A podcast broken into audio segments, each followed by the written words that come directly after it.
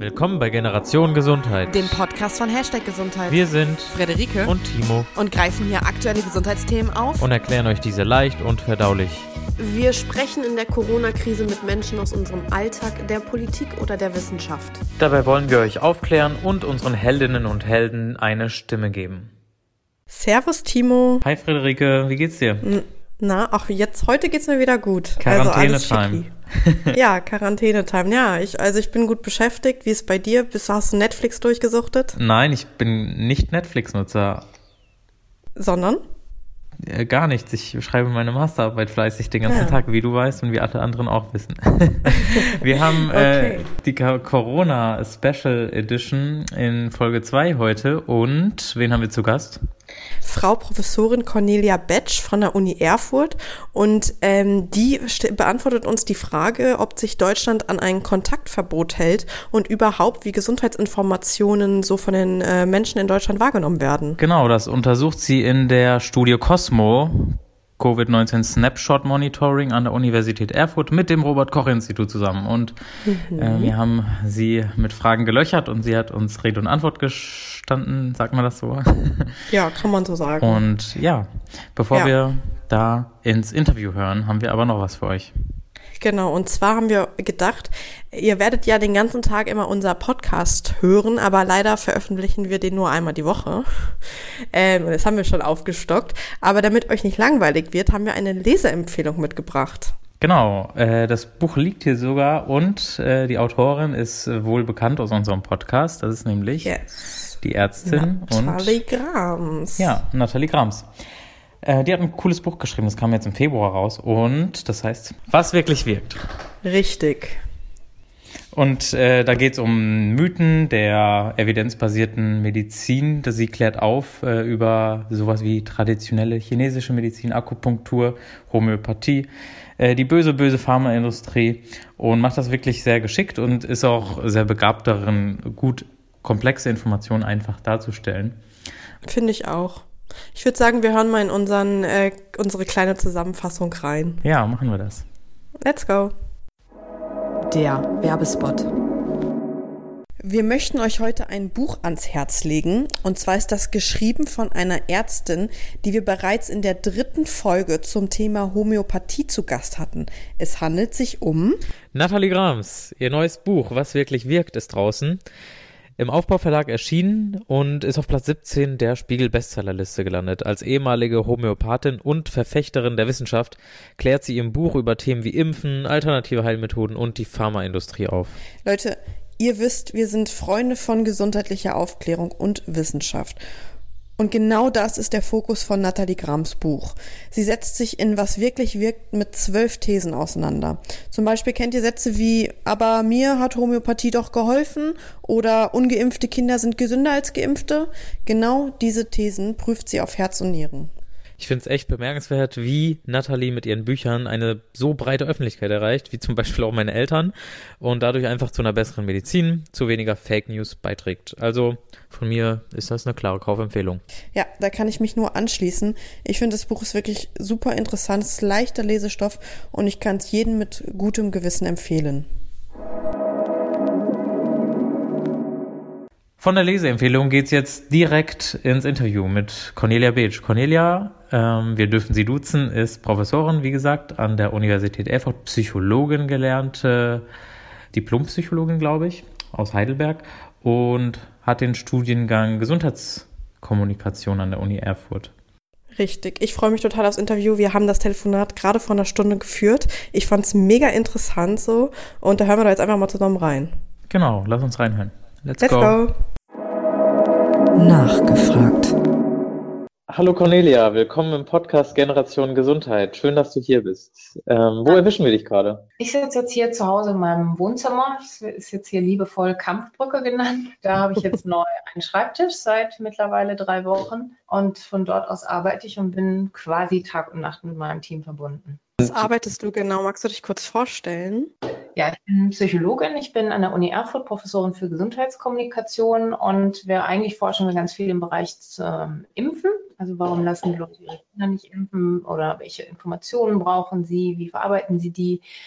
Und jetzt ähm, arbeiten wir ganz viel zum Thema Covid und Pandemie. Und aktuell die Covid-Forschung äh, beschäftigt dich aktuell, welchen Anteil hat die? Du bist ja als Forscherin wahrscheinlich, äh, hast du auch gerade gesagt, für andere Dinge zuständig. Du bist auch in der Lehre. Ist das gerade eine hundertprozentige Beschäftigung mit dem Thema? Ja, also im Moment ist es sogar eher mehr als 100, wenn es das geben würde. Ähm, allerdings ähm, biete ich jetzt auch den Studierenden an, sich an dieser Forschung zu beteiligen, zum Beispiel in Masterarbeiten oder Hausarbeiten. Also wir sammeln jede Woche Daten, über die kann ich auch gleich ein bisschen mehr erzählen. Also wir versuchen halt Gesundheitskommunikation zu machen, die evidenzbasiert ist, also die nicht so aus dem Bauch heraus ist, sondern die erstmal Daten schafft oder sich Daten anguckt, sich überlegt, wie muss ich eigentlich gut kommunizieren, dass der andere es gut versteht, was braucht er vielleicht in seiner aktuellen Situation und wie kann man daraus eine gute Kommunikationsstrategie machen. Und ähm, das ist eben das, was wir sonst, äh, ich sage mal, in Friedenszeiten zum Thema Impfen gemacht haben. Und jetzt machen wir das eben im Moment jede Woche befragen da tausend Leute und gucken uns an, was die in dem Moment denken, fühlen, äh, welche Informationen die brauchen und versuchen das dann eben zu kommunizieren an die Behörden, an die Ministerien und die eben die relevanten Stellen, damit die die Kommunikationsstrategien danach ausrichten können. Okay, das heißt also, ihr äh, untersucht, ähm, welche Kommunikation gerade wie läuft und ähm, das läuft alles innerhalb der sogenannten Kosmos-Studie. Ähm, magst du einmal kurz erklären, was die genau, was ihr da genau untersucht und was die Cosmo-Studie eigentlich genau ist? Ja, Cosmo ist eine Abkürzung für Covid Snapshot Monitoring. Also wir gucken so schnappschussmäßig quasi einmal die Woche. Wir erheben immer Dienstag, Mittwoch. Es ist auch wichtig, dass das schnell passiert, weil sich ja im Moment so immer so rasend viel ändert. Die Fallzahlen, die politischen Maßnahmen und so weiter. Und wir untersuchen jetzt nicht, wie wird kommuniziert da draußen, sondern wir untersuchen, wie nehmen die Leute die Situation wahr? Welche Risiken nehmen sie wahr? Wie hoch ist das eigentlich, das Risiko? Oder wie sehr vertrauen sie den Behörden? Wie sehr vertrauen sie dem Gesundheitssystem? Sind sie bereit, sich einzuschränken? Wie finden sie die Maßnahmen, die gerade ergriffen werden? Im Moment, diese Woche haben wir uns auch angeguckt, ähm, zusammen mit dem Leibniz-Zentrum für Resilienzforschung, wie, steh, wie ist die psychologische Lage? Und ähm, braucht man, muss man da vielleicht Maßnahmen entwickeln, um da den psychischen Belastungen zu begegnen. Also das ist so ein ganz breiter Rundumschlag, den wir da versuchen zu machen um eben ein Bild der Bevölkerung zeichnen zu können. Einmal, um zu gucken, was brauchen sie an Informationen, kommen die Informationen an, wird das Schutzverhalten ergriffen, aber eben auch, ähm, was sind andere Bedürfnisse, also welche psychologischen Herausforderungen zeigen sich, welche Sorgen und Ängste, so dass man eben auch aus der Politik da besser reagieren kann. Also wir okay. versuchen sozusagen so eine Art psychologische Lage zu mhm. zeichnen. Mhm. Ja, wir sehen jetzt immer hier irgendwie alle paar Tage jetzt beim Robert Koch Institut die epidemiologische Lage und wir versuchen eben die psychologische Lage der Nation abzubilden, um äh, ja, damit wir alle besser durch diese Krise kommen. Und wie ist die psychologische Lage der Nation? Was sind da die genauen Ergebnisse gerade? Also wir haben vor vier Wochen angefangen, haben jetzt äh, vier Befragungen laufen gehabt und am Anfang war es noch so, dass die Risikowahrnehmung nicht besonders hoch war. Und dann ist es aber vor zwei Wochen deutlich angestiegen, also auch die Art, wie die Bevölkerung sich damit beschäftigt. Sie denken mehr dran, sie haben mehr Sorgen, mehr Ängste, eine höhere Risikowahrnehmung. Und das ist ganz wichtig, weil nur wer ein Risiko wahrnimmt, der ist auch bereit, sich zu schützen.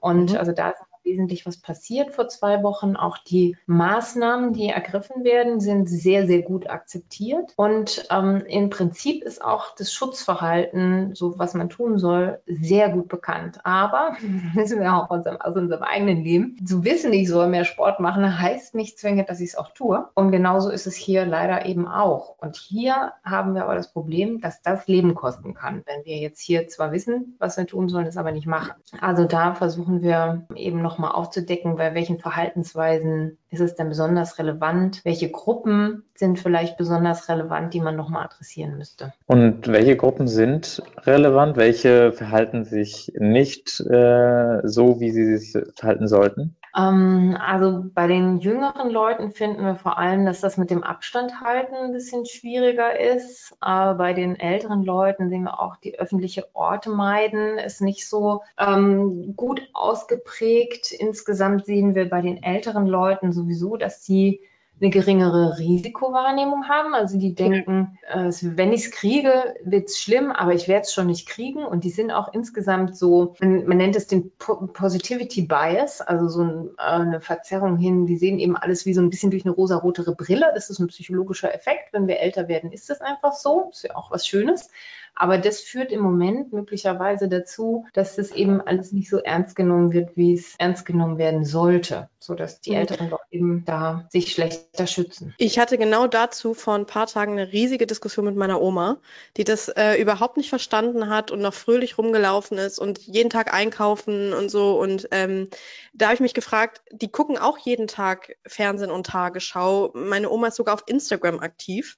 Äh, mhm. Warum, woran liegt das, dass sie trotzdem, dass die alten Menschen da trotzdem kein Bewusstsein für haben, obwohl sie vielleicht sogar die Medien konsumieren? Ja, das ist wirklich eine schwierige Frage. Also wir haben diese, diese Woche mal Resilienz mit abgefragt. Das ist die, eine psychische Widerstandskraft, also die Fähigkeit, wie man in schwierigen Lebenssituationen ohne Beeinträchtigung da wieder rausmarschiert. Und da sehen, da gibt es Normdaten. Ne? Also die wurden sozusagen äh, früher mal irgendwie erhoben, eine repräsentative Stichprobe und damit kann man jetzt die Daten, die man jetzt erhebt, vergleichen. Und das ist ganz interessant, weil wir sehen, dass die älteren Leute im Moment höhere Resilienzwerte haben als ähm, im Vergleich zu dieser Normstichprobe. Und also es scheint so ein bisschen so zu sein wie, ähm, vielleicht ist es auch die, eine Kriegserfahrung, dass man das überlebt hat und man, es gibt ja jetzt alles, ja. Man kann einkaufen gehen und Kaffee und Eier und Mehl und äh, viele von den Leuten, die jetzt äh, älter sind, die haben früher vielleicht auch mal gehungert, weil sie auf der Flucht waren. Also vielleicht ist das auch ähm, einfach eine sehr wesentliche Erfahrung, solche Krisen schon mal durchgemacht zu haben dass man jetzt ähm, sich nicht so übermäßig alarmiert fühlt. Während die jungen Leute sind, äh, haben geringere Resilienzwerte, die sind doch erheblich mehr gestresst im Moment. Mhm. Das fand ich auch interessant an den Ergebnissen der Studie und sind das solche Ergebnisse, also die geringere Risikowahrnehmung, vor allem bei Älteren, die Resilienz, die du äh, als ähm, Cosmo-Forscherin äh, in dem Cosmo-Projekt dann kommunizierst an die Behörden, zum Beispiel das RKI, zum Beispiel das BMG, äh, die die dann umsetzen sollen? Oder wo die dann Maßnahmen entwickeln sollen auf Grundlage dieser Ergebnisse? Mhm, also das Robert-Koch-Institut ist auch Teil mit von unserem Cosmo-Konsortium, auch die Bundeszentrale für gesundheitliche Aufklärung und auch noch andere, das Leibniz-Zentrum für Psychologie zum Beispiel oder das Science Media Center, weil wir das auch an die Medien geben wollen, auch das Yale Institute for Public Health und auch das Tropeninstitut in Hamburg. Also das ist ein ganz großes Konsortium und jetzt äh, für die Resilienzforschung war jetzt eben auch die Resilienz, das Resilienzleitungsinstitut mit dabei. Und ja, das sind genau solche Ergebnisse, die wir dann zusammenfassen auf einer Webseite und ähm, auch die Behörden kriegen nochmal eine PowerPoint in kurz sozusagen dazu.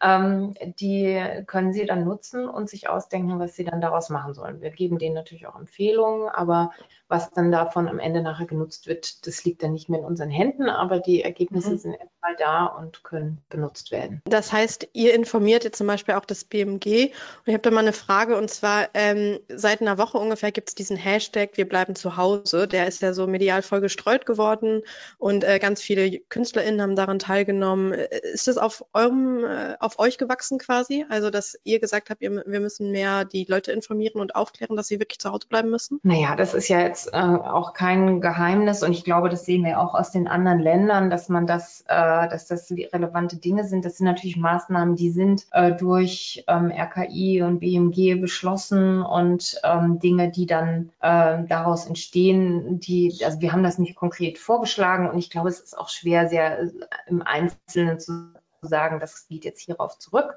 Aber wir haben schon in den letzten zwei Wochen verstärkt darauf hingewiesen, dass die dass es wichtig ist, die Norm zu kommunizieren. Ja, wir sehen, sehr viele Leute sind bereit, sich einzuschränken und das müssen wir auch wissen, weil ich habe mich seit drei Wochen mit einem Freund verabredet. Das war jetzt ist ein, zwei Wochen her und dann haben, haben ich den ausgeladen und es hat sich wirklich blöd angefühlt. Aber mhm. zu wissen, das machen andere auch und das ist jetzt das Richtige, weil alle das machen, das ist ganz wichtig. Ja? Man will ja nicht der einzige Idiot sein, der sich an irgendwelche Regeln hält und ähm, deswegen ist es wichtig, so Hashtag wir bleiben zu Hause, ist wichtig wichtig, weil man zeigt, ich, ich mache mit und mach doch du auch mit. Und das ähm, sehen wir auch diese Woche wieder in den Daten. Ja? Also wir haben nämlich gefragt, glaubst du, dass die anderen Leute sich daran halten oder wie viele anderen Leute halten sich daran? Und dann sehen wir vor allem bei den jungen Leuten, dass sie denken, hm, ich glaube, nicht so viele Leute halten sich daran. Schon mehr als die Hälfte, aber da ist schon noch Luft nach oben. Da ist es ganz wichtig, dass wir uns gegenseitig zeigen, wie wir uns an die Regeln halten.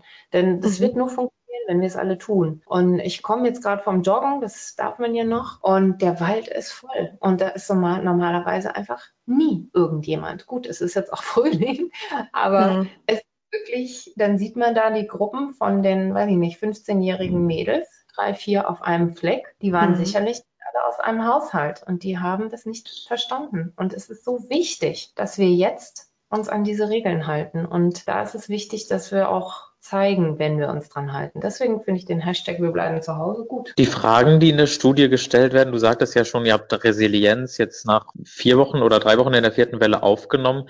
Die ändern sich von Zeit zu Zeit. Das heißt, die Studie oder die, der Fragebogen wird auch erweitert mit der Zeit. Der wird immer geändert, jede Woche, das ist richtig. Also wir haben so ein paar Kernfragen die wir über die Zeit uns anschauen. Die, wir haben jetzt auch die Resilienz ja drin, die werden wir sicherlich, sicherlich jetzt auch entweder nochmal abfragen oder überhaupt drin lassen.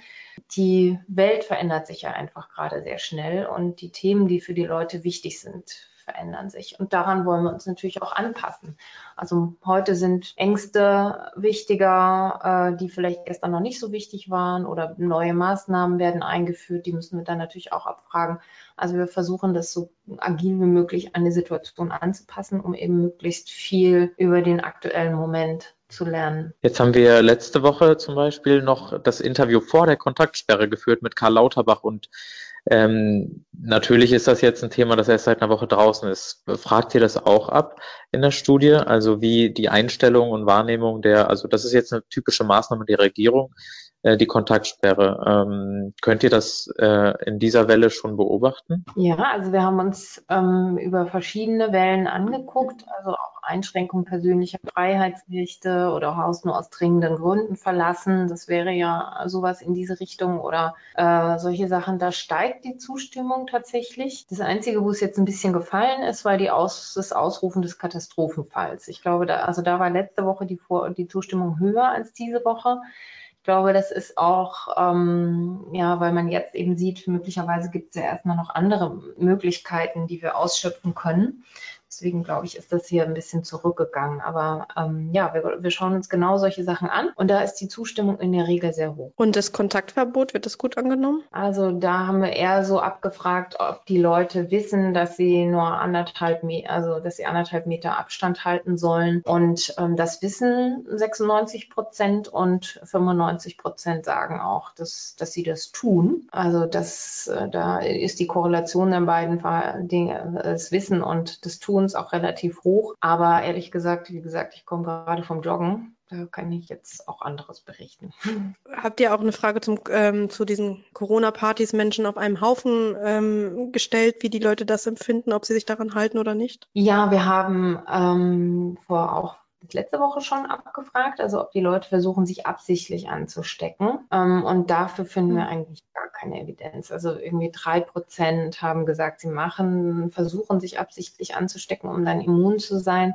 Aber das sind so wenig Leute, da kann man nicht seriös damit irgendwas Okay. Recht. Mhm. Also von daher, das ist, ja, das ist eben eine schöne Geschichte, ich sag mal, für Medien auch. Sicherlich gab es das auch, ja. Ähm, man muss halt aber immer dann ein bisschen auswählen, welche Geschichten erzähle ich eigentlich. Erzähle ich irgendwas Seltenes, Freakiges, was natürlich auch bescheuert ist. Sowas zu tun sollte man einfach lassen. Oder erzähle ich Geschichten von Solidarität, wo sich Sachen gründen, wie Menschen miteinander irgendwie sind, ohne beieinander zu sein. Solche Sachen, ja. Das sind wichtige Geschichten, die uns jetzt vielleicht in der Krise eher helfen, als zu wissen, dass irgendwo irgendwelche Idioten sich nicht an die Regeln halten und ja, irgendwelche Endzeitpartys Partys feiern. Ja. ja, gut, das ist so das typische Journalistenwissen, der, äh, der sagt, dass na äh, negative Nachrichten sich besonders gut verkaufen. Ja, also klar, also so läuft es immer.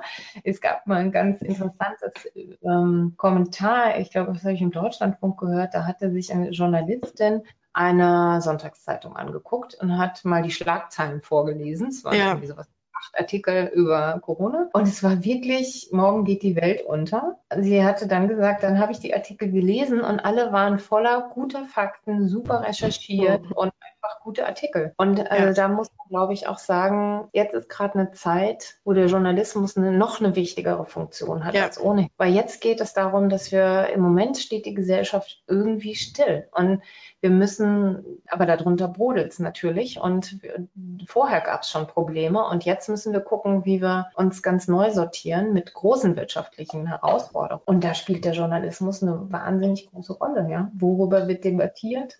Welche Lösungen werden irgendwie betrachtet? Ist es wissenschaftliche Berichterstattung oder geht es um Meinungen? Also ich glaube, das ist noch wichtiger als sonst. Und in dem Fall äh, bilden, bildest du ja auch so eine Schnittstelle. Also Kommunikation ist ja dein Kerngebiet, Gesundheitskommunikation und ähm, Wissenschaftsjournalismus ist ja, hat ja höchste Priorität in diesen Tagen. Also evidenzbasierte Informationen zu überliefern ist auch gar nicht so einfach, wie man an Studienergebnissen sieht. Ja, und ich meine, im Moment, da gibt es so große Leuchttürme wie Herrn Drosten natürlich, ja, alle sind Fan, ich auch und wo man auch sieht, äh, dass da was in der Gesellschaft passiert, ja. Also dass auch Politiker sagen, wir machen jetzt, was die Wissenschaft sagt. Ich meine, das haben wir noch vor einem halben Jahr, wenn wir uns die Klimadebatte angucken, gewünscht oder auch als es um die Impfpflicht ging, ja. Das ja aus, habe ich sehr kritisiert, auch öffentlich, auch war auch im Gesundheitsausschuss und habe das da auch kritisiert, weil das keine wissenschaftliche Entscheidung war. Und vielleicht führt uns das dazu hin, dass wir denken, dass wir der Wissenschaft sowohl in politischen Entscheidungen, aber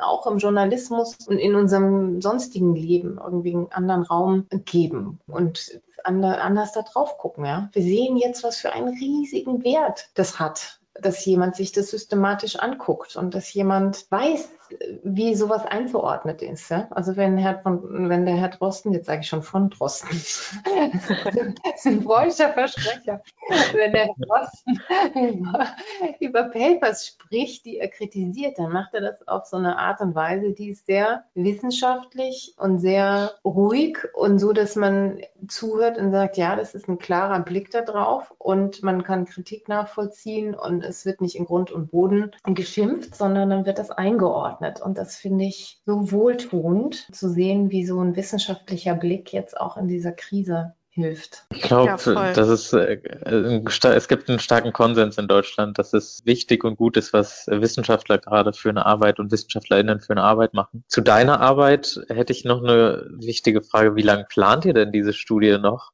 Ähm, kannst du das schon absehen, wie lange so eine Studie laufen könnte, sollte, müsste? Also wir haben jetzt erstmal zehn Wellen geplant. Es ist ja auch immer so ein bisschen eine Finanzierungsfrage. Weiß jetzt nicht ganz genau, wie es, weiß ja keiner, wie es in sechs Wochen aussieht.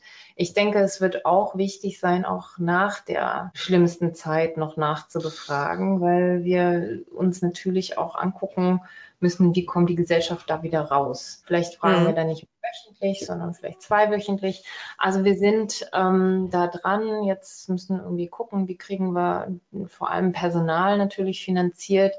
Im Moment liegt halt alles Mögliche in, meinem, in meiner Arbeitsgruppe sonst brach, weil äh, fünf bis sechs Leute rund um die Uhr daran arbeiten. Wir machen ja auch, unterstützen da die WHO auch ein bisschen, die benutzen jetzt ein ähnliches Studienprotokoll, einen ähnlichen, ähnlichen Fragebogen, um auch andere Länder zu unterstützen. Ich weiß nicht genau, wie lange wir das aufrechterhalten können unter den aktuellen Gegebenheiten, aber im Moment sind auf jeden Fall noch sechs Wellen geplant und eigentlich ähm, werde ich versuchen, das noch länger durchzuziehen. Okay, ja. also sechs Wellen sind geplant. Äh, keiner kennt gerade ein Ende und alle müssen zu Hause bleiben. Und äh, wir haben jetzt noch eine Frage und zwar, hast du für uns oder für die Zuhörerinnen und Zuhörer irgendwelche Verhaltenstipps, wie man so den Alltag zu Hause bewältigen kann, so aus einer psychologischen Sicht? Ja, also es gibt ja da auch Hinweise von der, von der Weltgesundheitsorganisation, also wie man, ja, wie man in so einer Quarantänesituation letztendlich eigentlich auch umgehen soll. Also es geht zum Beispiel los beim, man soll einen Tagesablauf strukturieren. Ja? Also nicht irgendwie bis 12 Uhr im Schlafanzug sein und sich dann überlegen, ach, was mache ich denn jetzt eigentlich, sondern sich wirklich vornehmen, was, was will ich heute machen und sich vielleicht auch mal darauf rückbesinnen, was wo, was wollte man eigentlich schon immer machen, als man keine Zeit hatte. Und das, mhm. das mal wieder rausholen. Also das sind wichtige Dinge, auch sich mit anderen, mit anderen in Verbindung bleiben. Also damit